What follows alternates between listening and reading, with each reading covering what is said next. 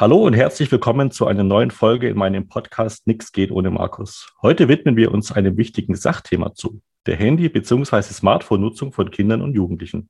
Über 90 Prozent aller Jugendliche sind im Besitz eines Smartphones. Im Grundschulalter ist es bereits jedes dritte Kind. Vor allem Messenger-Dienste und soziale Medien werden in der Altersgruppe genutzt. Diese Dienste sind jedoch nicht ganz unproblematisch.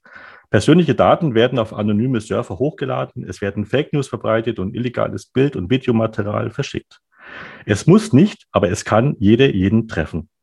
Dann sind vor allem die Eltern gefragt. Aber Hand aufs Herz. Könnt ihr mit den technischen Entwicklungen Schritt halten? Wisst ihr, was eure Kids auf dem Handy haben? Heute geht es also um das, was man unter Medienkompetenz versteht. Um uns Eltern dabei zu unterstützen, hat die Kriminalpolizei Dillingen zusammen mit dem Social Media Team der Schwäbischen Polizei die Präventionskampagne Lifehacks für Eltern gestartet.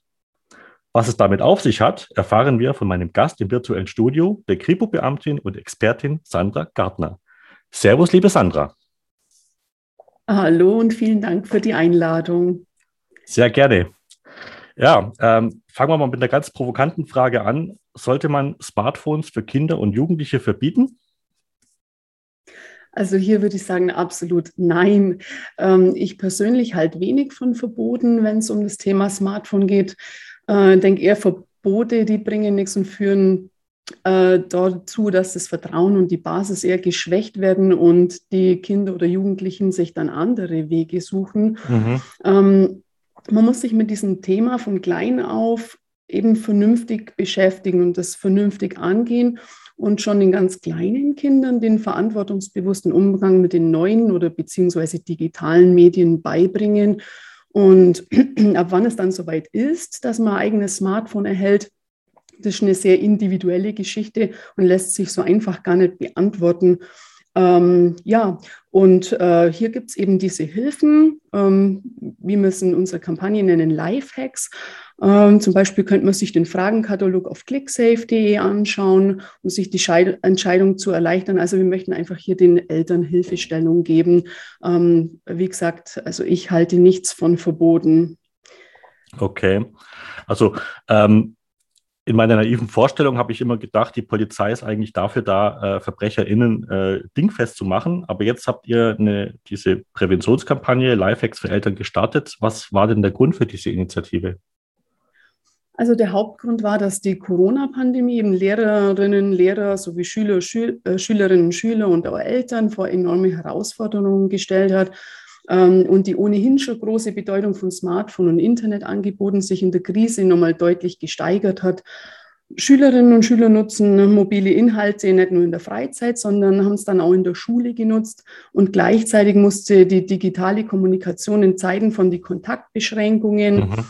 auch persönliche Treffen ersetzen. Und all diese Vorteile der digitalen Möglichkeiten bringen aber auch enorme Gefahren für Kinder und Jugendliche mit sich. Die Gesamtzeit im Netz und am Smartphone äh, ist oftmals nicht altersgerecht. Mit der steigenden Nutzung von Apps und digitalen Inhalten erhöht sich auch das Risiko, mit Kinder- und Jugendgefährdenden Inhalten in Berührung zu kommen. Und ja, nun kann man sich natürlich fragen, was hat das Ganze mit der Polizei zu tun? Aber es ist ganz einfach so. Ähm, äh, dass das Thema neue Medien zum Themengebiet der Kriminalprävention gehört und wir mit den Lifehacks einen Einstieg finden wollten, um auf, äh, sagen wir mal, so seichte Themen wie die angemessene Bildschirmzeit einzugehen, aber auch gleichzeitig an schwerere Themen wie zum Beispiel Cybermobbing Cybergrooming ähm, äh, heranzuführen. Und der Schutz der Bürger steht bei uns im Vordergrund und jedes Opfer ist ein Opfer zu viel.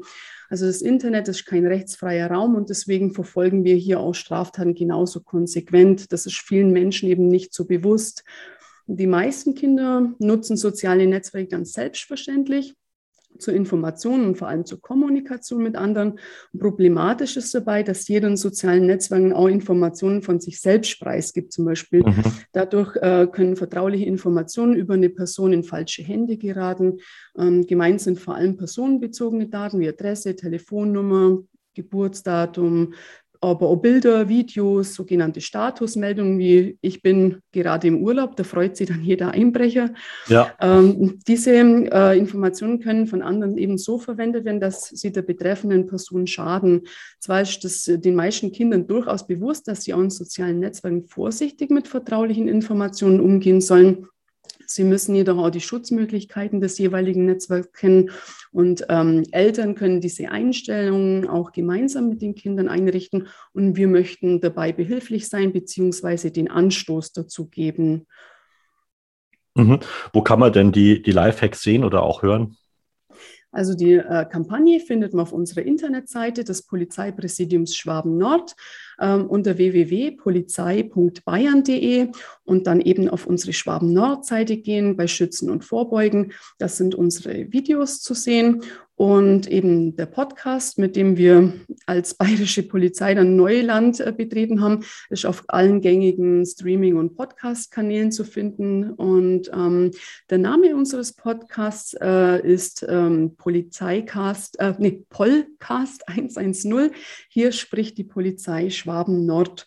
Ähm, und auf unseren Social-Media-Kanälen des Polizeipräsidiums Schwaben Nord kann man das finden. Wir sind bei Facebook, bei Twitter und bei Instagram unter dem Namen Polizei SWN äh, zu finden. Und da kann man eben sich auch Informationen über die Kampagne holen. Und ähm, muss nur kurz dazu sagen, während die Videos ähm, eben das alles kurz und knapp aufgreifen, gehen wir in unseren Podcasts auf verschiedene Themen noch mhm. genauer ein. Genau, dafür sind der Podcast auch da, dass man da ein bisschen tiefer äh, in, die, in die Thematik einsteigen kann. Mhm.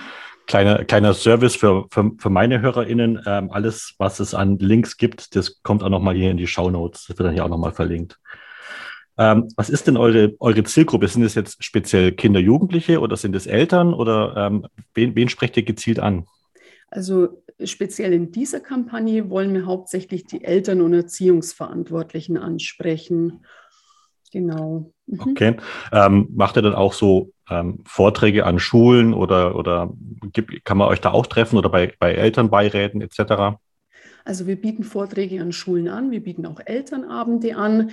Ähm, bloß leider, ja, darf man es jetzt nicht so verstehen, dass wir jetzt in jede Klasse kommen könnten. Das können wir eigentlich ähm, einfach personell gar nicht leisten. Mhm. Aber äh, man kann zumindest bei uns anfragen, ob Kapazität da ist und dann bieten wir auch sowas an, ja. Mhm. Okay, okay. Ja gut, die meisten, die meisten Schulen haben ja auch sowas wie Mobbingbeauftragte oder ähnliches. Ich denke mal, da kann man bestimmt auch mal einen Kontakt herstellen, wenn der Bedarf da ist. Oder eben dann über Multiplikatoren an den Schulen mhm. oder die Schulsozialarbeiter, die sind dann auch recht fit, die können sich dann auch gern mit uns in Verbindung setzen. Okay, ja, coole Sache. Ähm, Gibt es denn Resonanz seitens der, der, der Eltern? Wie, wie, wie finden die die Kampagne? Also das war in der Tat auch für uns recht spannend, was da an Rückmeldung kommt. Aber die Resonanz war recht überwältigend und durchwegs positiv. Ähm, weil eben also dieses Anstoßen, finde ich, ganz gut geklappt hat, dass die Eltern sich überhaupt mhm. beschäftigen und wissen, ähm, äh, was geht. Also viele äh, Leute wissen ja auch gar nicht, welche Gefahren lauern. Also ich muss dazu sagen, ich will ja jetzt auch das Inter Thema Internet nicht schlecht reden, um Gottes Willen, aber man sollte sich halt zumindest ähm, ein bisschen auskennen, so die mhm. Basics mhm. kennen.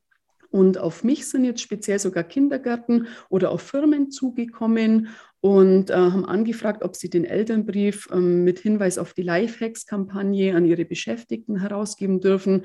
Ähm, von denen sind ja dann auch viele im Familiengefüge mhm. und haben die gleichen Probleme im Umgang mit den neuen Medien. Ja, das gut, das ist ja auch, ich meine, ich bin jetzt auch in dem Alter, ich habe mein erstes Handy, das hatte keinen Internetzugang. Das habe ich mit, glaube ich, Ende 20 gekauft. Das war noch so ein, so ein, so ein Handy, das, man, das konnte man auch als, als Waffe benutzen. Das Handy, ja. das man an den Kopf werft, das, der war dann tot. Ja? So ein so Backstein. Und die technische Entwicklung hat ja so rasant äh, zugenommen, dass man äh, da kaum Schritt halten kann, was da noch an, an, an Sicherheitslücken überhaupt da ist, wie man sie schließen kann. Und äh, deswegen finde ich es ganz gut, dass dann so eine Kampagne wie die von der, von der, von der Polizei dann da genau einspringt.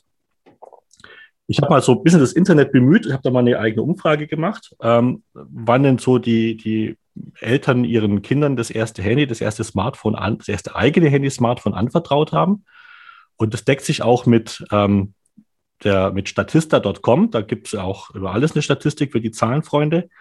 Also ab vierte Klasse Grundschule oder mit Übertritt in die weiterführende Schule haben die meisten Kinder ihr erstes eigenes Handy bekommen. Davor haben sie meistens aber auch schon mit dem Tablet oder Hand dem Handy von den Eltern spielen dürfen. Ähm, ich habe immer so das, die, die Frage nach, warum hat man das Kindern, den, den Kindern schon gegeben, damit die Antwort war immer, ja, wenn was passiert, damit sich das Kind melden kann. Ähm, ist das auch ein Eindruck von dir, dass das Handy vielleicht das Sicherheitsgefühl bei den, bei den Eltern verstärkt? Also äh, ja, genau. Ich kann das alles so bestätigen. Also auch die Statistik. Äh, meine Erfahrung zeigt eben, dass die Eltern ihren Kindern spätestens mit dem Übertritt an die fünfte Klasse ein Smartphone überlassen. Und der Trend geht jedoch aber eindeutig altersgemäß nach unten. Schon in der Grundschule hat fast jeder Zweite ein Smartphone. Es mhm. meldet, melden sich bei uns auch immer mehr Verantwortliche von Grundschulen und geben an, bereits Probleme in der dritten und vierten Klasse äh, festgestellt zu haben ich finde es nicht verkehrt, wenn, äh, wenn die äh, kleineren Kinder auch mal mit dem Handy oder mit dem Tablet umgehen. Ähm, die Kinder sollen den verantwortungsbewussten Umgang zusammen mit ihren Eltern lernen. Und wichtig ist vor allem hier, dass Kinder, vor allem kleine Kinder, nicht unbeaufsichtigt gelassen werden. Mhm. Also ich finde es ganz spannend. In Amerika gibt es den Begriff Shut-up-Toy. Also das Kind soll sich ruhig verhalten, damit die Eltern ungestörter sind. Und das finde ich jetzt persönlich keine gute Entwicklung.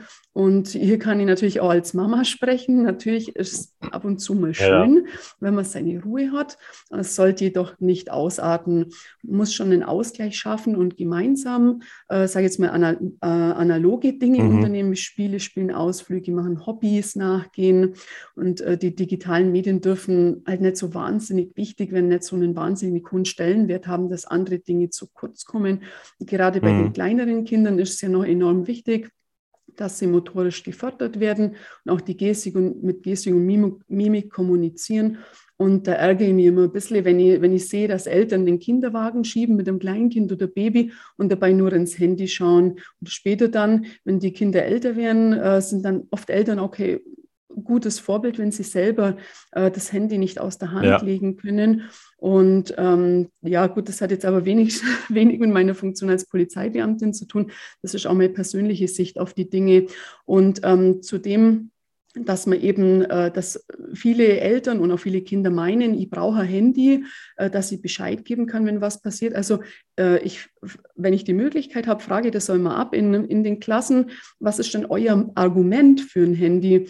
Und äh, da kommt eben oft das, dass wenn was passiert, muss ich Bescheid geben können. Und dann stelle ich immer die Gegenfrage, ja, was haben wir damals eigentlich als Kinder gemacht, ja. wenn wir zum Beispiel den Bus verpasst haben oder einen Termin verschieben mussten? Aber klar hat sich das jetzt mit der Zeit weiterentwickelt, aber hier gibt es auch einige gute Gegenargumente, also dass man äh, zum Beispiel jemand anderen bittet, äh, dass man anrufen kann im Ernstfall. Ähm, mhm. Es hat ja fast jeder Handy. Und, aber ich verstehe es auch gut, wenn Eltern ihre Kinder bestmöglich schützen wollen und beruhigter sind, wenn die Kinder äh, jederzeit erreichbar sind. Das erhöht natürlich das Sicherheitsgefühl, aber das sollte halt nicht ausarten. Ähm, und wenn dann viele auch meinen, eben so eine Tracker-App installieren zu wollen, mhm. äh, dann kann ich hier nur empfehlen, wenn man das machen möchte, ähm, dann ähm, nur unter der Voraussetzung, dass das Kind auch informiert drüber ist und einverstanden. Also bitte nicht heimlich. Also man darf hier die Persönlichkeitsrechte des Kindes auch nicht untergraben. Ja, zumal man ja auch oft nicht abschätzen kann, wer ist eigentlich der Hersteller von dieser Tracker-App. Da werden ja auch wieder Daten irgendwo auf einen Server geladen, damit das Handy geortet werden kann. Richtig. Und auch das, das ist wieder eigentlich ein Einfallstor für hm, nicht ganz so seriöse äh, Ambitionen. Also da sollte man schon sehr, sehr vorsichtig sein. Und die Frage ist natürlich richtig, wie haben es wir eigentlich geschafft, groß zu werden? Gell? das stimmt, ja. Irgendwie, irgendwie hat es aber trotzdem geklappt. Hat es geklappt. ja. ähm, Würd, würdest du dann empfehlen, dass man dann so, es gibt auch so spezielle Kinderhandys, Kindersmartphones, dass man dann die als erstes anschafft oder die Funktionalität begrenzt, dass man nur noch, sagen wir mal, drei Telefonnummern hat, die man anrufen kann, also die Eltern und vielleicht noch die Oma oder den Nachbarn oder ähm, wie, wie siehst du das? Ja, also das wäre natürlich auch eine Option mit einem Kinderhandy, hat das Kind meist dann keinen Zugang zum Internet und äh, viele Probleme fallen dann schon mal weg. Man kann aber trotzdem telefonieren und simsen, auch Bescheid geben, falls was passiert. Ähm, man könnte jetzt aber auch durch Einstellungen an einem normalen Gerät äh, selber oder durch unterstützte Apps äh, die Sicherheit verbessern. Und ganz wichtig ist mir hier zu erwähnen, dass aber kein Filter und keine Software es gänzlich ersetzen, selbst noch zu kontrollieren. Mhm mit welchen Inhalten mein Kind umgeht. Ähm, zudem muss man sich entscheiden, ob man Prepaid oder einen Vertrag für das Kind macht. Und meiner Meinung nach ist hier Prepaid die bessere Entscheidung, weil man hier einfach eine, auch eine bessere Kostenkontrolle hat und dann äh, ist die Überraschung am Monatsende wahrscheinlich nicht ganz so groß. Und es muss da auch nicht äh, eins der teuren aktuellen Flaggschiffmodelle zum Beispiel sein mit der neuesten Technik. Mhm. Ähm, ideal ist auf jeden Fall, wenn das äh, Telefon einfach und übersichtlich zu bedienen ist und nicht zu groß für kleine Kinderhände. Also da gibt es einige Dinge, die man beachten sollte. Und im Endeffekt muss man das dann als Eltern auch selber entscheiden. Ähm, äh, was mute ich hier meinem Kind zu? Weil wenn ich ja. eben meinem Kind das Smartphone kaufe mit allen Funktionen, dann muss ich auch ganz schön dahinter sein ähm, und ab und zu halt mal kontrollieren, also nicht spionieren, aber kontrollieren, ähm, dass eben da möglichst wenig schief läuft damit. Mhm. Ja, wobei ich schon den Eindruck habe, dass das Smartphone so das neue Statussymbol geworden ist bei den Kindern. Also zu meiner Zeit war es noch Markenschuhe, Markenjeans und vielleicht noch die Markenjacke und so. Aber das hat sich jetzt eigentlich nach meinem Empfinden so Richtung, Richtung Technik entwickelt. Ne? Also das muss dann schon ein, ein gutes Smartphone sein, das muss ein gutes Tablet sein und das muss auch ein gutes Notebook sein, das man dann äh, in der Schule verwendet, weil da hier der, der soziale Druck viel größer geworden ist. Aber okay.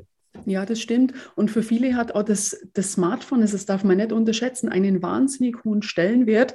Ich habe mal die Frage in der Klasse gestellt, ähm, was haltet ihr von, von so einer Aktion, die man mal äh, durchführen könnte, ein Wochenende ohne Smartphone? Also ihr schließt das Smartphone weg und habt jetzt Freitag, Samstag, Sonntag kein äh, Handy zur Verfügung. Mhm. Na, tatsächlich ein Kind gesagt, eher würde ich sterben. Okay. Also das oh war mhm. recht überraschend. Aber ähm, was ich damit sagen will, also für viele ist halt auch das Smartphone natürlich ein Statussymbol mhm. und auch sowas wie ein Tagebuch. Und das muss man einfach auch grundsätzlich beachten als Eltern. Also, äh, dass man halt hier auch nicht schnüffelt, aber dass man eben versucht, so gleich von Anfang an ähm, so äh, das gemeinsam eben zu erleben und dass das Kind auch äh, weiß, dass es Bescheid geben soll, wenn was schief läuft. Mhm. Ähm, Nochmal für die Statistikfreunde. Ähm, die beliebtesten Funktionen bei, bei Smartphones und bei den Kindern und Jugendlichen sind ähm, hauptsächlich Musik hören, Videos schauen, telefonieren und Internet surfen. Aber ganz vorne mit dabei sind Kurznachrichtendienste, äh, Messenger etc. und die sozialen Netzwerke. Ähm, bei den bei, diesen, äh, bei dieser Gruppe von, von, von Apps oder bei dieser Gruppe von Funktionen ist WhatsApp, Instagram und Snapchat ganz weit vorne mit dabei. Facebook, das ist nur was für uns Boomer. Da sind die Kinder eher nicht vertreten. Ähm, von Musik und Videos, da wird wahrscheinlich eher weniger Gefahr ausgehen. Aber ähm, welche, welche konkreten ähm, Herausforderungen, konkreten Gefahren gibt es denn jetzt beim, beim, beim Smartphone? Was ist da die Erfahrung der Polizei? Also ähm, bei der Statistik, du jetzt, die du jetzt eben genannt hast, fehlt mir ganz klar das Spielen auch. Also ähm, viele Kinder, vor allem Jungs, verbringen die meiste Zeit mit Online-Spielen, wie zum Beispiel Zuba, Clash of Clans, Minecraft, Fortnite, Brawl Stars, um nur ein paar Beispiele zu bringen. Mhm. Ähm, und ähm, hier ist auf jeden Fall mein Tipp, dass man als Eltern selber diese Angebote testet, egal ob Spiele oder Apps zur Kommunikation, Musik oder Video-Apps weil äh, nur wenn ich selber einen Einblick habe, kann ich ermessen, ob das der Inhalt für mein Kind geeignet ist. Mhm, mhm, und ja, das stimmt. Also Facebook ist eher bei uns Älteren beliebt. Das war vor ein paar Jahren nur ähm, anders. Aber jetzt gibt es einfach auch andere Plattformen, die, äh, auf die die Kinder jetzt ausweichen. Die merken natürlich auch, dass wir Eltern da zugegen sind. Und ja, aber ich habe oft auch schon die Erfahrung gemacht, dass Eltern zum Beispiel jetzt nicht wissen, was gemeint ist, wenn man von TikTok spricht. Mhm. Ähm, hier kann man aber ganz leicht Abhilfe schaffen, indem man das Kind fragt, was denn gerade angesagt ist und ähm, sich mit den Funktionen der App oder des Spiels äh, vertraut macht und sich das von dem Kind auch zeigen lässt. Also das empfehle ich auch immer an den, bei den Elternabenden, dass, dass die Eltern da so ein bisschen eben am Ball bleiben und auch Musik und Videos, die, äh, die sind jetzt auch nicht ungefährlich. Also auch Musik und Videos können Texte oder Bilder enthalten, die nicht altersgemäß sind. Hier mhm, kann man okay. aber ganz gut mit Filtern oder Einstellungen am Gerät arbeiten. Und ähm, Wenn es jetzt so konkret um die Gefahren geht, da würde ich jetzt ähm, sagen, dass es Cybermobbing und Cybergrooming ziemlich oben steht. Also Cybermobbing, das kommt recht häufig vor. Das ist eine Art des Mobbings, bei der bei dem äh, Täter Internet und Smartphone zum Bloßstellen und Schikanieren ihrer Opfer nutzen. Mhm. Viele Kinder und Jugendliche trauen sich in der scheinbar anonymen virtuellen Welt eher, andere anzugreifen, zu beleidigen oder bloßzustellen. Und ähm, dabei gibt es einen fließenden Übergang vom Spaß zur Gewaltausübung im Sinne von Mobbing eben. Und äh, häufig fehlt den Tätern das nur notwendige Unrechtsbewusstsein und die erforderliche Sensibilität für ja. ihr Handeln. Und für die Opfer ist diese Form der Gewalt besonders folgenreich. Und die Täter können rund um die Uhr aktiv sein, denn dank des Internets ist hier kein direkter Kontakt zum Opfer notwendig. Ähm, zudem können viele andere die Taten im Netz verfolgen, sie kommentieren und unterstützen. Also Cybermobbing ist ganz klar eine Form von Gewalt, die eben auch äh, psychische äh, Probleme dann mit sich bringen kann, wie Schlaf- oder Lernstörungen, Schulangst, Nervosität, Schweigsamkeit oder eben ander, äh, dann auch bis hin zur ähm, Depression. Äh, De mhm. Depression. Depression. Ähm, Mobbing hat es aber auch schon früher gegeben. Ist, ist dein Eindruck, dass sich das durch die Verbreitung von Smartphones noch verstärkt hat? Ja, absolut. Also ähm, gerade durch diese Messenger-Dienste ähm, schicke ich halt einfach mal gedankenlos was raus und schau mal, was, was passiert. Und eben andere können das auch kommentieren, können das entweder verharmlosen oder dann eben nur beschleunigen. Mhm. Und ähm, das Opfer ist halt rund um die Uhr auch erreichbar. Es geht alles sehr, sehr einfach, mhm. auch für, für den Täter. Also es ist sehr einfach, mit Hilfe der, äh, des Internets jemanden da fertig zu machen. Das ist viel einfacher als früher. Und ich habe einen, einen ganz anderen Zuschauerkreis. Also früher habe ich halt beim normalen Mobbing den Klassenverband gehabt jetzt zum Beispiel. Und jetzt kann theoretisch die ganze Welt zuschauen. Mhm, genau. Ja, ja, das ist also definitiv ähm, jetzt schlimmer, würde ich sagen. Welche weiteren Gefahren siehst du da noch beim, bei den Smartphones? Also ganz schlimm finde ich auch das sogenannte Cyber-Grooming. Ähm, da könnte man vielleicht noch ein bisschen genauer drauf eingehen, Gerne, ja. ähm, weil das wirklich ähm, ein ganz sensibles Thema ist. Also die meisten Kinder und Jugendlichen nutzen ja das Internet vor allem, um mit anderen zu kommunizieren, sei es jetzt im Chat oder über soziale Netzwerke. Und eben bei der Kommunikation lauern Gefahren, die junge Menschen oft unterschätzen. Und beim sogenannten Cyber-Grooming bahnen Erwachsene über das Internet einen Kontakt zu Kindern an, um sie in sexueller Weise zu belästigen. Die geben sich dann beispielsweise in Chatforen oder über Online-Spiele ähm, als Gleichaltrige aus. Mhm. Und nach dem ersten Kontakt versuchen die Täter oft Kinder zu persönlichen Treffen zu überreden, um im schlimmsten Fall einen äh, sexuellen Missbrauch begehen zu können. Und das Cybermobbing wird also das gezielte Anbahnen sexueller Kontakte von Erwachsenen zu Minderjährigen über das Internet verstanden. Mhm, okay, auch krass. Bitte? Ja, krass. Also, ja, krass. Mhm. Das, ja, das stimmt. Also es, ist, es passiert häufiger, als man denkt und die Dunkelziffer ist hier auch oft groß. Und also zusammengefasst bedeutet das, dass ähm, erwachsene Täterinnen und Täter die Möglichkeit online-basierter Kommunikation in sozialen Netzwerken und Online-Games ausnutzen, um mit den Kindern und Jugendlichen in Kontakt zu kommen. Und das Ziel ist eben, dass sie die Kinder auch versuchen zu überreden, per WhatsApp oder Skype oder was auch immer äh, zu kommunizieren. Und auf diesem Weg können sie dann die Kinder eher dazu bringen, auch mal Nacktaufnahmen zum Beispiel zu versenden und ähm, Täterinnen und Täter bauen oft auf emotionale, leicht manipulierbare Beziehungen zu den Kindern auf, mhm. die dann in Erpressung, Nötigung oder äh, gar Missbrauch enden kann. Und die Gefahr im Internet, sexuell belästigt zu werden, kann aber auch durch das Verhalten junger Internetnutzer erhöht werden, indem man jetzt zum Beispiel freizügige, freizügige Bilder von sich neistellt, ähm, sei es aus Imponiergehabe oder weil man eben auf die, äh, auf, äh, die Likes dann aus ist. Ähm, aber ganz wichtig, das muss ich an dieser Stelle sagen, ist, ähm, egal wie man sich jetzt, ob, ob man jetzt mal ein falsches Bild vielleicht ins Internet gestellt hat, äh, Opfer ist niemals schuld. Also Schuld ist immer der Täter in dem Fall. Mhm, mh, auf alle Fälle, ja. Das Problem ist ja, dass das Internet auch einfach nicht vergisst. Also ähm, die Möglichkeiten des Löschens von Inhalten, die man mal verschickt hat, das ist fast nicht gegeben, oder? Nee, also was einmal im Internet drin ist, das geht auch äh, also grundsätzlich nicht mehr raus. Und ähm, ein ganz gutes Beispiel ist eigentlich auch, das sage ich auch immer zu, zu den Kindern, ähm, überlegt euch mal, äh, wie es wäre, wenn ihr jetzt diesen Inhalt oder das Bild an den Marktplatz eurer Gemeinde oder eurer Heimatstadt hängen würdet ans schwarze Brett oder mhm. ans, an die Infotafel. Äh, genauso wäre es eben, wie wenn ich es jetzt ins Internet stelle, bloß dass da noch viel mehr Leute sehen können. Also das ist immer ein ganz gutes, greifbares Beispiel für die Kinder. Und dann sagen die oft schon, ah, nee, das wäre vielleicht doch nicht so angenehm, dass jeder, der da vorbeikommt an diesem Infobrett, dann ähm, äh, meinen Text oder meine Gefühle, die da im Internet vielleicht preisgebe oder die Bilder, die ich hier hochlade, dann eben sehen kann.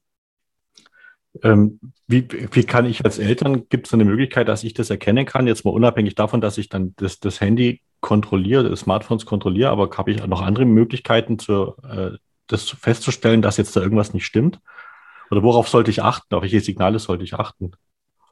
Also ähm, man sollte auf jeden Fall das mit dem Kind thematisieren. Also erklärt es eurem Kind, dass nicht jeder Chatfreund im realen Leben auch Freund ist dass manche eben gefälschte Bilder oder Videos verschicken, dass manche ähm, sich ähm, als Gleichaltrige ausgeben.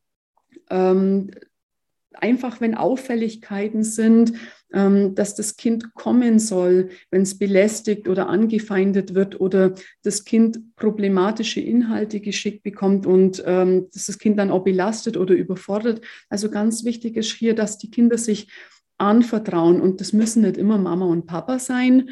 Ähm, das Kind sollte sich drei Personen raussuchen, denen es vertraut, zu denen es kommen kann. Das kann Mama, Papa sein, kann aber auch Oma, Opa sein oder Freund, Freundin. Wichtig ist, dass das Kind ähm, nicht versucht, das mit sich selber auszumachen, egal mhm. ob es jetzt um Mobbing geht oder wenn ich jetzt irgendwas geschickt bekomme oder aufgefordert werde, jetzt ein Bild von mir äh, da preiszugeben, ähm, dass ich hier einfach äh, darauf hinarbeite, dass das Kind in jedem Fall Bescheid gibt und sich Hilfe holt. Das wäre schon mal ein wichtiger Schritt.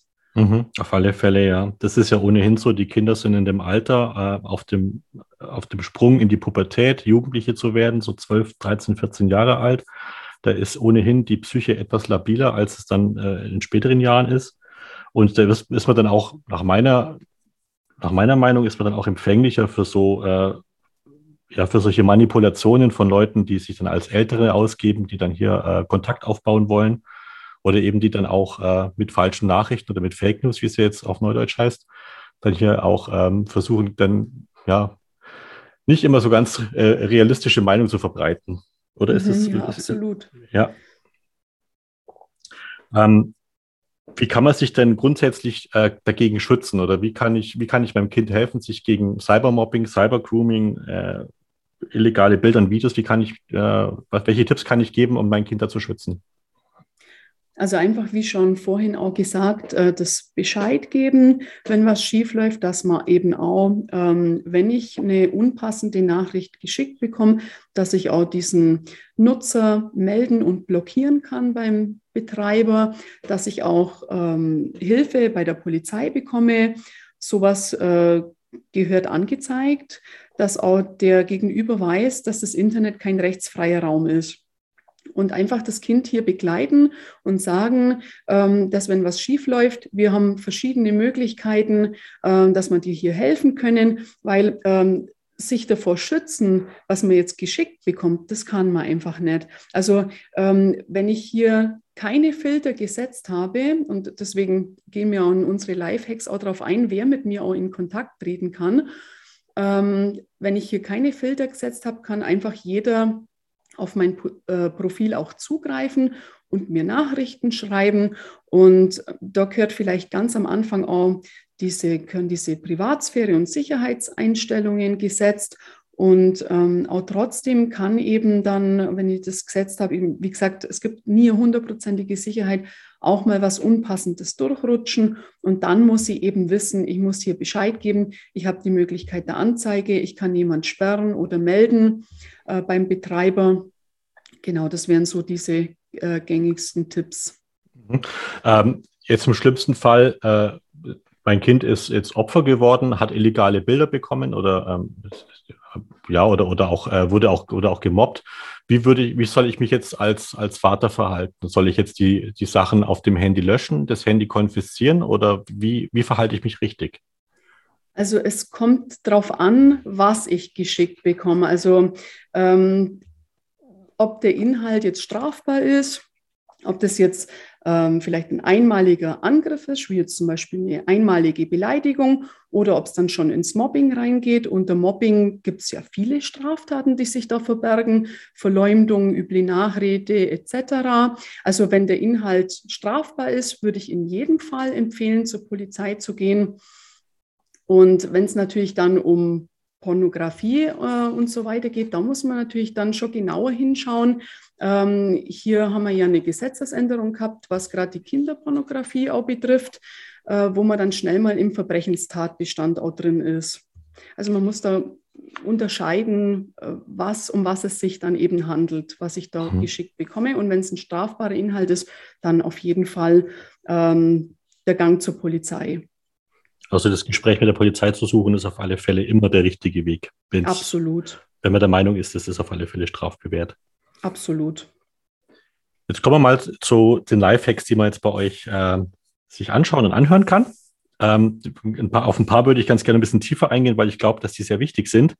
Und äh, bei mir an oberster Stelle steht eigentlich immer so ein bisschen das Thema persönliche Daten, Datenschutz. Ähm, viele fragen sich, äh, warum ist das überhaupt wichtig? Wenn ich nichts zu verbergen habe, dann kann, auch, kann ich auch meine persönlichen Daten freigeben. Was antwortest du auf so eine Meinung? Ja, also das ist natürlich, ähm, der beste Satz ist immer, ähm, es ist nichts kostenlos, man bezahlt eigentlich äh, immer mit seinen Daten. Also je mehr Informationen ich von mir preisgebe, desto angreifbarer werde ich.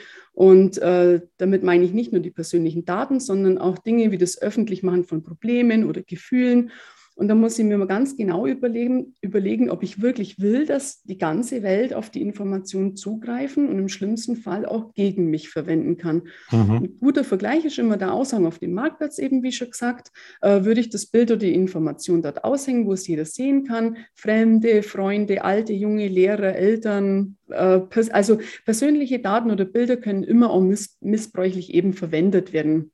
Stichwort Identitätsdiebstahl oder Werbung. Und ich sage eben immer, kein Angebot ist kostenlos, gerade mit, mit dem Umgang mit den neuen Medien. Oft bezahlt man eben mit was sehr Wertvollem, nämlich mit seinen Daten. Die Daten können gesammelt oder ausgewertet werden für Werbung, äh, wie schon gesagt, Identitätsdiebstahl oder Phishing dann benutzt werden. Und ähm, also gerade Identitätsdieb Identitätsdiebstahl ist eine schlimme Sache. Es liegt dann vor, wenn jemand persönliche Informationen einer Person ausspäht und diese Daten zur Vorspiegelung einer falschen Identität nutzt. Und ähm, an persönliche Daten gelangen die Betrüger oft durch Phishing und das geschieht oft durch Drive-by-Downloads. Also äh, besuchen Nutzer infizierte Websites, wird im Hintergrund unbemerkt Schadsoftware auf dem Rechner installiert äh, die dann die Daten abfängt. Mhm. Betrüger fragen auch in E-Mails sensible Daten ab, indem sie sich als vertrauenswürdige Person oder Institution ausgeben. Und auch soziale Netzwerke werden genutzt, um Nutzer geschickt auf Seiten mit falschen Gewinn- oder Gratisaktionen zu locken. Und ähm, die Betrüger gaukeln dann vor, ein seriöses Unternehmen zum Beispiel zu sein. Äh, und beim sogenannten Spearfishing versuchen sie zielgerecht, äh, zielgerichtet Vertrauen zu ihrem Opfer aufzubauen und nutzen dafür die Informationen aus sozialen Netzwerken oder aus Blogs oder von Websites. Und dann werden die Opfer gebeten, einen Link in eine E-Mail anzuklicken, der sie auf gefälschte Websites zum Beispiel führt. Und dort werden bestimmte persönliche äh, Daten dann wie Bankverbindungen, Identifikationsnummer, Zugangscode und andere sicherheitsrelevante Informationen abgefragt. Und äh, genau, also äh, man kann eben auch dann als Krimineller im Namen von dem ahnungslosen Opfer Straftaten begehen. Ja, oder auch Käufe tätigen zum Beispiel.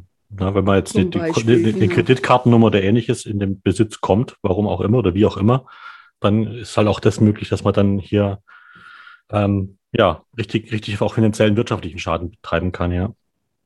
Absolut. Also jede, ähm, jede Information, die ich preisgebe, muss halt, ähm, das muss ich mir schon ganz genau vorher überlegen. Und je mehr jemand über mich weiß, mhm. desto besser kann er mich angreifen.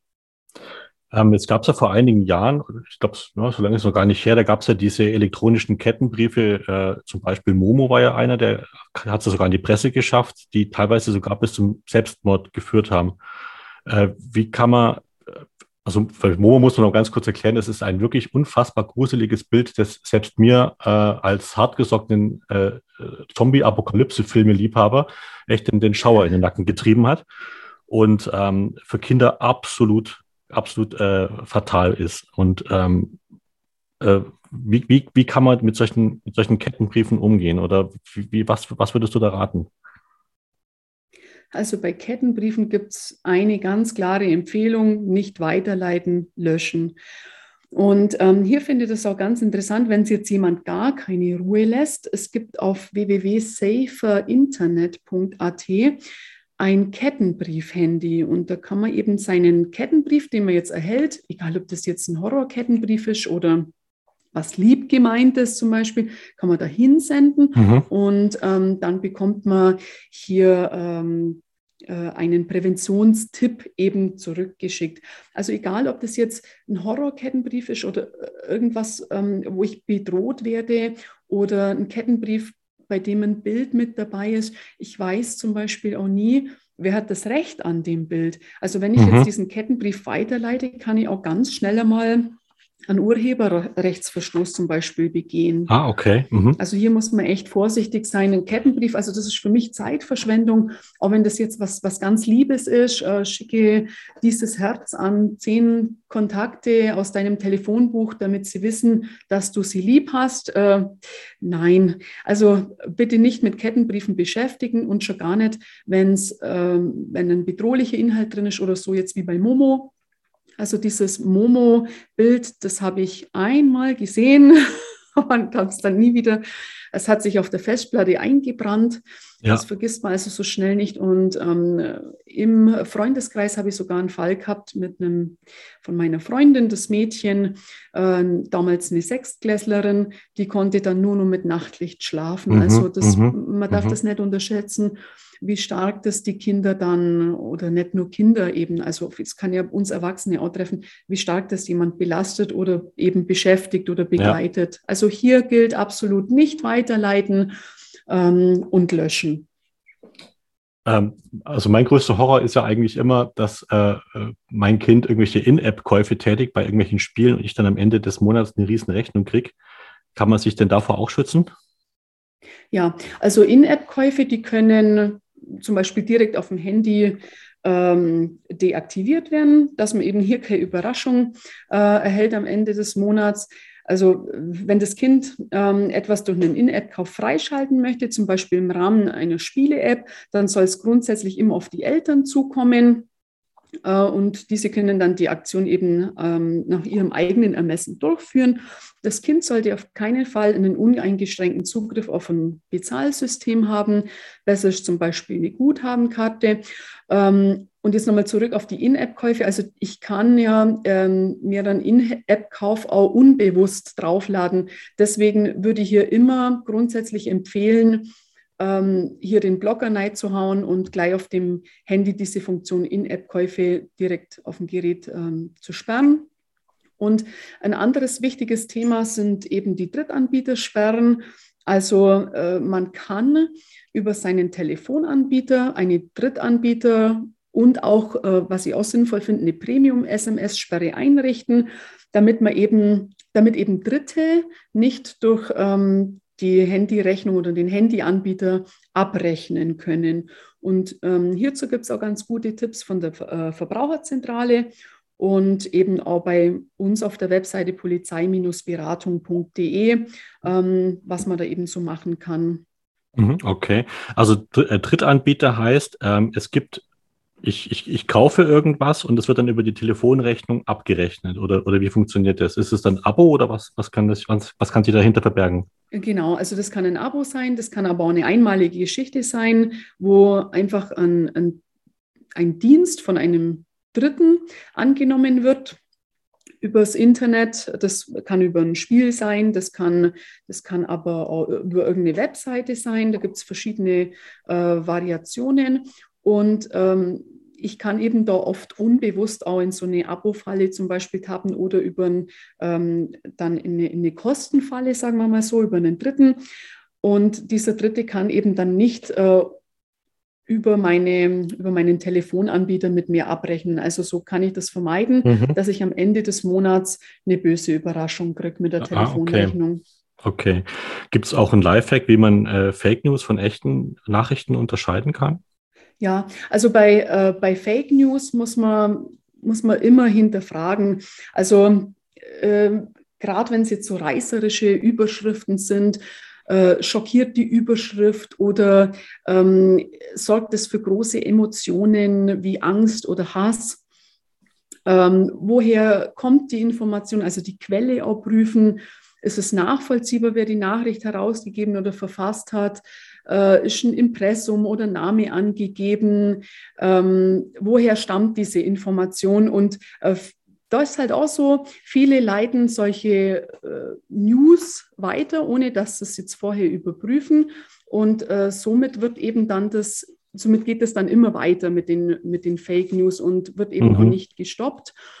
Und ähm, ja, Fake News, ähm, das, das kann eben, das können Texte sein, das können Bilder sein, das können Videos sein und damit wollen Leute beeinflussen, was andere denken oder glauben und zielen darauf ab, die Gesellschaft polit, äh, politisch anzuheizen zum Beispiel äh, und nach ihren fragwürdigen Vorstellungen zu verändern. Und solche Inhalte können eben dazu beitragen, dass zum Beispiel Demokratie geschwächt wird, weil sie durch Täuschung äh, Vorteile für bestimmte Menschen oder Organisationen erreichen. Mhm. Also ähm, das kann ähm, auch richtig ausarten. Aber auch mhm. hier kann man eben das checken ähm, über äh, die Webseite, die ihr zum Beispiel sehr gut findet, mimikama.at. Äh, die, beschäftigt, die Seite beschäftigt sich hauptsächlich mit solchen Falschmeldungen, also so, mhm. so eine sogenannte Faktenchecker-Seite. Ähm, und man kann eben auch ähm, TinEye ähm, benutzen oder die Google-Bildersuche, äh, um eben eine Rückwärtssuche zu gestalten, um zu schauen, passt denn jetzt zum Beispiel das Bild äh, auch zu dem Text. Mhm, Und mhm. äh, eben ganz wichtig ist immer äh, das Prüfen vorher, äh, bevor ich äh, da überhaupt dann irgendwas weiterleite. Also das wäre ganz wichtig. Oder mal so als Tipp an alle, einfach mal den ganzen Artikel lesen, nicht immer nur die Überschrift. Das würde genau. manchmal schon reichen.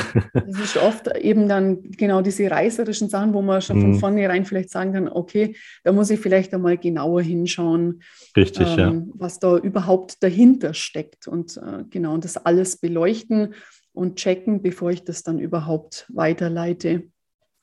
Kann man denn auch ähm, das Versenden von eigenen Bildern oder auch dann freizügigen Bildern, kann man das auch irgendwie äh, te technisch unterbinden oder gibt es da gar keine Möglichkeit? Nein, also ähm, ein großes Problem ist eben ähm, das, wenn ich innerhalb so einer, so einer Messenger-Gruppe bin, da kann halt alles auf mich reinprasseln. Da gibt es keinen Filter, den ich hier setzen kann. Äh, da kann ich also alles geschickt bekommen und kann mich nicht dagegen wehren. Mhm. Es gibt zwar schon ähm, bei den Messengern eine Funktion, äh, die das automatische Speichern eines Bildes dann äh, ähm, ja, verbietet, sagen wir es einfach mal. Aber das Bild wird dann trotzdem erst nach, einer, nach einiger Zeit gelöscht, also nicht sofort. Und äh, dann habe ich das trotzdem auf meinem Gerät drauf. Ja, und wenn ich jetzt der Empfänger bin, der es eigentlich nicht bekommen soll, kann ich immer noch einen Snapshot machen oder ähnliches, ja. Ja, genau. Mhm. Ja. In meiner eigenen Umfrage, die ich jetzt äh, gemacht habe, da habe ich festgestellt, dass viele Eltern die Sicherheitseinstellungen von den Messengern zum Beispiel gar nicht bekannt sind oder die verlassen sich auf die Kinder, dass die das dann selbst einstellen. Ich finde es ein bisschen naiv. Wie siehst du das? Also ich finde, naiv ist kein gutes Wort. Ich würde eher sagen, die, die Unwissenheit darüber, welche Gefahren im Internet oder im Umgang dann mit dem Smartphone oder Tablet lauern. Also das heißt, viele wissen nicht, äh, wie einfach man auf Kinder- und Jugendgefährdende Inhalte auch zum Beispiel zugreifen kann und wie leicht man mit Gewalt oder Pornografie konfrontiert werden kann. oft wissen die Eltern eben auch nicht, wie man sich schützen kann.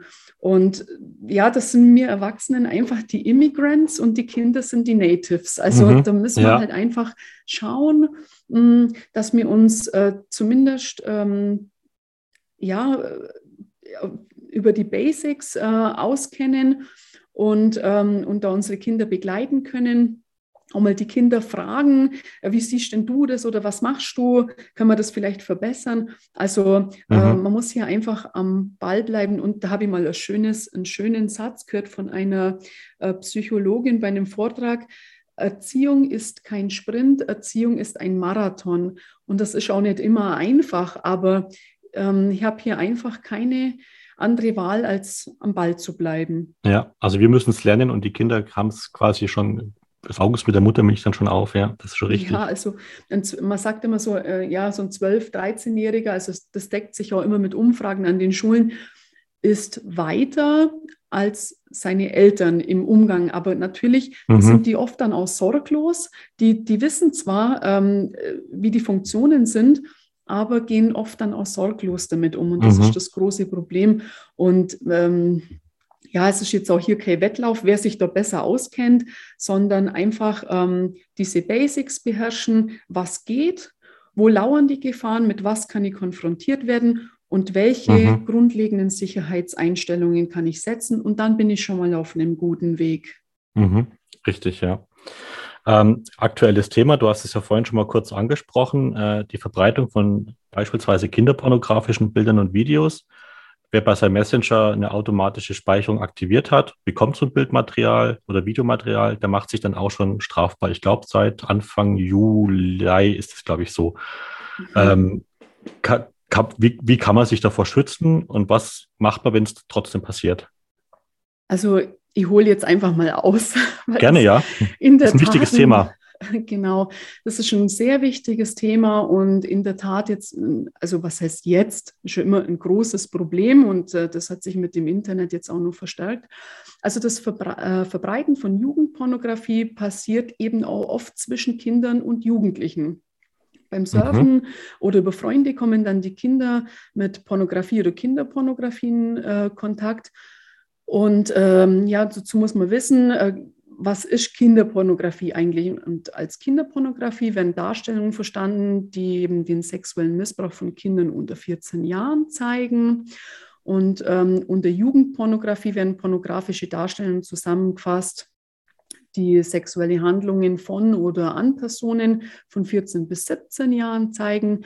Und dazu gehören eben in beiden Fällen nur Abbildungen eines äh, ganz oder teilweise unbegleiteten Minderjährigen in unnatürlich geschlechtsbetonter Körperhaltung. Also bei Kindern sind auch Aufnahmen gemeint, die unbegleitete Geschlechtsteile oder das Gesäß ähm, sexuelle auf, äh, sexuell aufreizender Art mhm. zeigen. Strafbar ist der Besitz, das sich verschaffen, herstellen oder die Verbreitung von diesen Bildern oder Bildaufnahmen, aber auch von Schriften und zeichnerischen Darstellungen, zum Beispiel sexuelle Handlungen ähm, an und von Minderjährigen. Darunter fallen jetzt beispielsweise auch äh, sogenannte Manga-Bilder mit entsprechenden Darstellungen oder Erzählungen okay. mit entsprechendem Inhalt. Und Kinder und Jugendliche können äh, zum einen dann auch über Sexting, also auch dieses Verschicken von äh, eigenen Nacktbildern an Kinder- oder Jugendpornografisches Material gelangen und zum anderen suchen manche auch bewusst nach solchen Inhalten im Internet Aha. oder in sozialen Netzwerken, um sie dann anschließend mit Gleichaltrigen zu teilen. Und halbwegs versierte Internetnutzer können verhältnismäßig einfach eben an solche Darstellungen gelangen. Ähm, ganz interessant sind auch die Zahlen immer der polizeilichen Kriminalstatistik. Und die sagt, dass in Deutschland im Jahr 2020 etwa ein Drittel der erfassten Tatverdächtigen bei der Verbreitung von Kinderpornografie über das Tatmittel Internet jünger als 18 Jahre waren. 2020 waren es laut äh, polizeilicher Kriminalstatistik 575 Kinder unter 14 Jahre und 1333 Jugendliche zwischen 14 und 17 Jahren. Ach krass. Und schon Zehnjährige verbreiten solche Inhalte. Also da darf man nicht, da darf man auch als Eltern nicht blauäugig sein. Also wir haben echt schon in, in Grundschulen eben äh, solche äh, Fälle gehabt, wo dann, also ist nicht speziell um Kinderpornografie gegangen ist, sondern einfach um Gewalt- und Pornografieinhalte, mhm, mhm, wo ich einfach als Mama oder Papa dann nicht will, dass mein Kind in der Art und Weise aufgeklärt wird. Und ähm, jetzt nochmal zurück zu diesem sexuellen Missbrauch von Kindern. Also seit 1. Juli 2021 äh, gilt eben die Verbreitung, Besitz, Besitzverschaffung von Kinderpornografie offiziell nicht mehr nur als Vergehen, sondern als Verbrechen. Und ähm, wirklich schützen, das ist eben das Traurige, äh, kann man sich vom Erhalt dieser Bilder und Videos nicht, denn ich kann es halt nicht beeinflussen, welche Inhalte innerhalb eines Messengers dann wie zum Beispiel WhatsApp-Signal, Facebook oder Streamer oder wie sie auch immer heißen, mhm. äh, dann ich geschickt bekomme. Und sollte ich den Verdacht haben, dass es sich bei dem Inhalt um Kinderpornografie handelt, dann darf ich das schon mal auf keinen Fall weiterleiten. Das wäre schon mal entscheidend. Und ich sollte eben sofort die Polizei oder das Netzwerk informieren. Und wenn ich dann mich äh, zu diesem Schritt entscheide, zur Polizei zu gehen, was ich in jedem Fall empfehlen würde, dann sollte man in, im konkreten Fall eben noch nachfragen, ob äh, die Beweissicherung hier notwendig ist, weil ich habe ja das Bild dann quasi auf meinem Gerät drauf. Und mhm. selbst bei der Sicherung von Kinder- und Jugendpornografischem Material kann man sie unter Umständen selber strafbar machen. Aber trotzdem ist es ratsam, Straftaten zu melden, damit diese eben auch verfolgt werden können. Und darüber hinaus ist eine Anzeige auch ein aktiver Beitrag zum Schutz der Opfer solcher ja. Verbrechen. Und äh, mhm. ja, klar, die automatische Speicherung in Messenger kann eben deaktiviert werden, aber eben entweder habe ich dann eine Laufzeit, wo es dann trotzdem nur drauf ist auf dem Handy oder jemand macht sich einen Screenshot. Also wichtig wäre halt hier, dass man innerhalb einer Messenger-Gruppe mhm. Verhaltensregeln im Umgang miteinander aufstellt und sollte jemand so ein unangemessenes Bild oder einfach einen unangemessenen Inhalt in die Gruppe stellen, egal welcher Art, sollte man das eben dringend äh, kritisieren und den Absender darauf hinweisen, dass man solche Dinge nicht erhalten möchte oder eben dann aus Gruppen, in denen äh, solche Dinge verbreitet werden, auch umgehend austreten. Ja, ja, ja. Und Mai, also äh, die Eltern sollten ihrem Kind erklären, dass es eben Inhalte gibt, die verboten und verboten und jugendgefährdend sind. Und dann muss man eben vereinbaren, wie man damit umgeht. Mhm, also, also äh, da meine ich jetzt auch eben Gewaltinhalte zum Beispiel, dass man die wegklickt, dass man Eltern darauf aufmerksam macht. Ähm, ja, dass man mhm. bestimmte Sicherheitsregeln einfach im Umgang mit dem Internet äh, ja, vereinbart und eben Beweise sichert, wenn es jetzt um strafbares Material geht und sich an die Polizei eben oder die Meldestellen dann wendet. Es gibt ja auch zum Beispiel die äh, www.internet-beschwerdestelle.de oder die Hotline vom Jugendschutz. Also es gibt nicht nur die Polizeiberatung und wer sich jetzt da ähm, näher in das Thema, näher mit dem Thema äh, beschäftigen möchte und sich da reinbeißen möchte, also bei www.polizei-beratung.de haben wir extra äh, über dieses Thema noch spezielle Tipps bereitgestellt, weil wir festgestellt haben, das beschäftigt jetzt wirklich ganz viele mhm. mhm. Eltern und auch Lehrer, Lehrerinnen, ähm, weil die einfach jetzt verunsichert sind, äh, wie sie jetzt äh, da handeln sollen und wann, wann ist es überhaupt Kinder- oder Jugendpornografie. Also auf diese ganzen ja. Fragen wird auf unserer Webseite dann noch eben genauer eingegangen. Sehr gut, sehr gut. Ähm, verlinke ich auch dann nochmal in den Show Notes. Perfekt, ähm, ja. Du selber bist ja auch Mutter, ne? Ja, ich kenne die ganzen Probleme und Diskussionen. ja, ich auch. ähm, äh, dein, deine Kinder haben die auch ein eigenes Smartphone? Nein, also ähm, die Kleine, die ist jetzt fünf und okay. die würde zwar schon gern eins wollen. Also die ist jetzt, das ist so eine richtige äh, Rakete, die äh, saugt alles auf. Also wenn es nach ihr ging, hätte die mhm. als Fünfjährige schon ein Smartphone. Aber ähm, auch das andere Kind ist jetzt zehn und äh, hat zwar ein äh, Kindertablet, hat also auch einen gewissen Umgang mit den neuen mhm. Medien, aber ähm, ich habe eben auch diese Sicherheitseinstellungen gesetzt und äh, schaue auch in bestimmten Abständen drauf, dass man eben, was er eben macht ähm, und äh, genau, dass ich da einfach ein bisschen im Bilde bin, mit was er umgeht. Mhm. und äh, kontrolliere das von Zeit zu Zeit. Und was ich halt auch versuche, ist, dass ich selber Vorbild bin. Also äh, bei uns gibt es zum Beispiel beim Essen oder beim Hausaufgabe machen oder im Schlafzimmer keine elektronischen Geräte. Da mhm. wird alles ausgemacht. Also auch wir Erwachsenen müssen uns dann dran halten. Und äh, dann fällt es den Kindern auch leichter.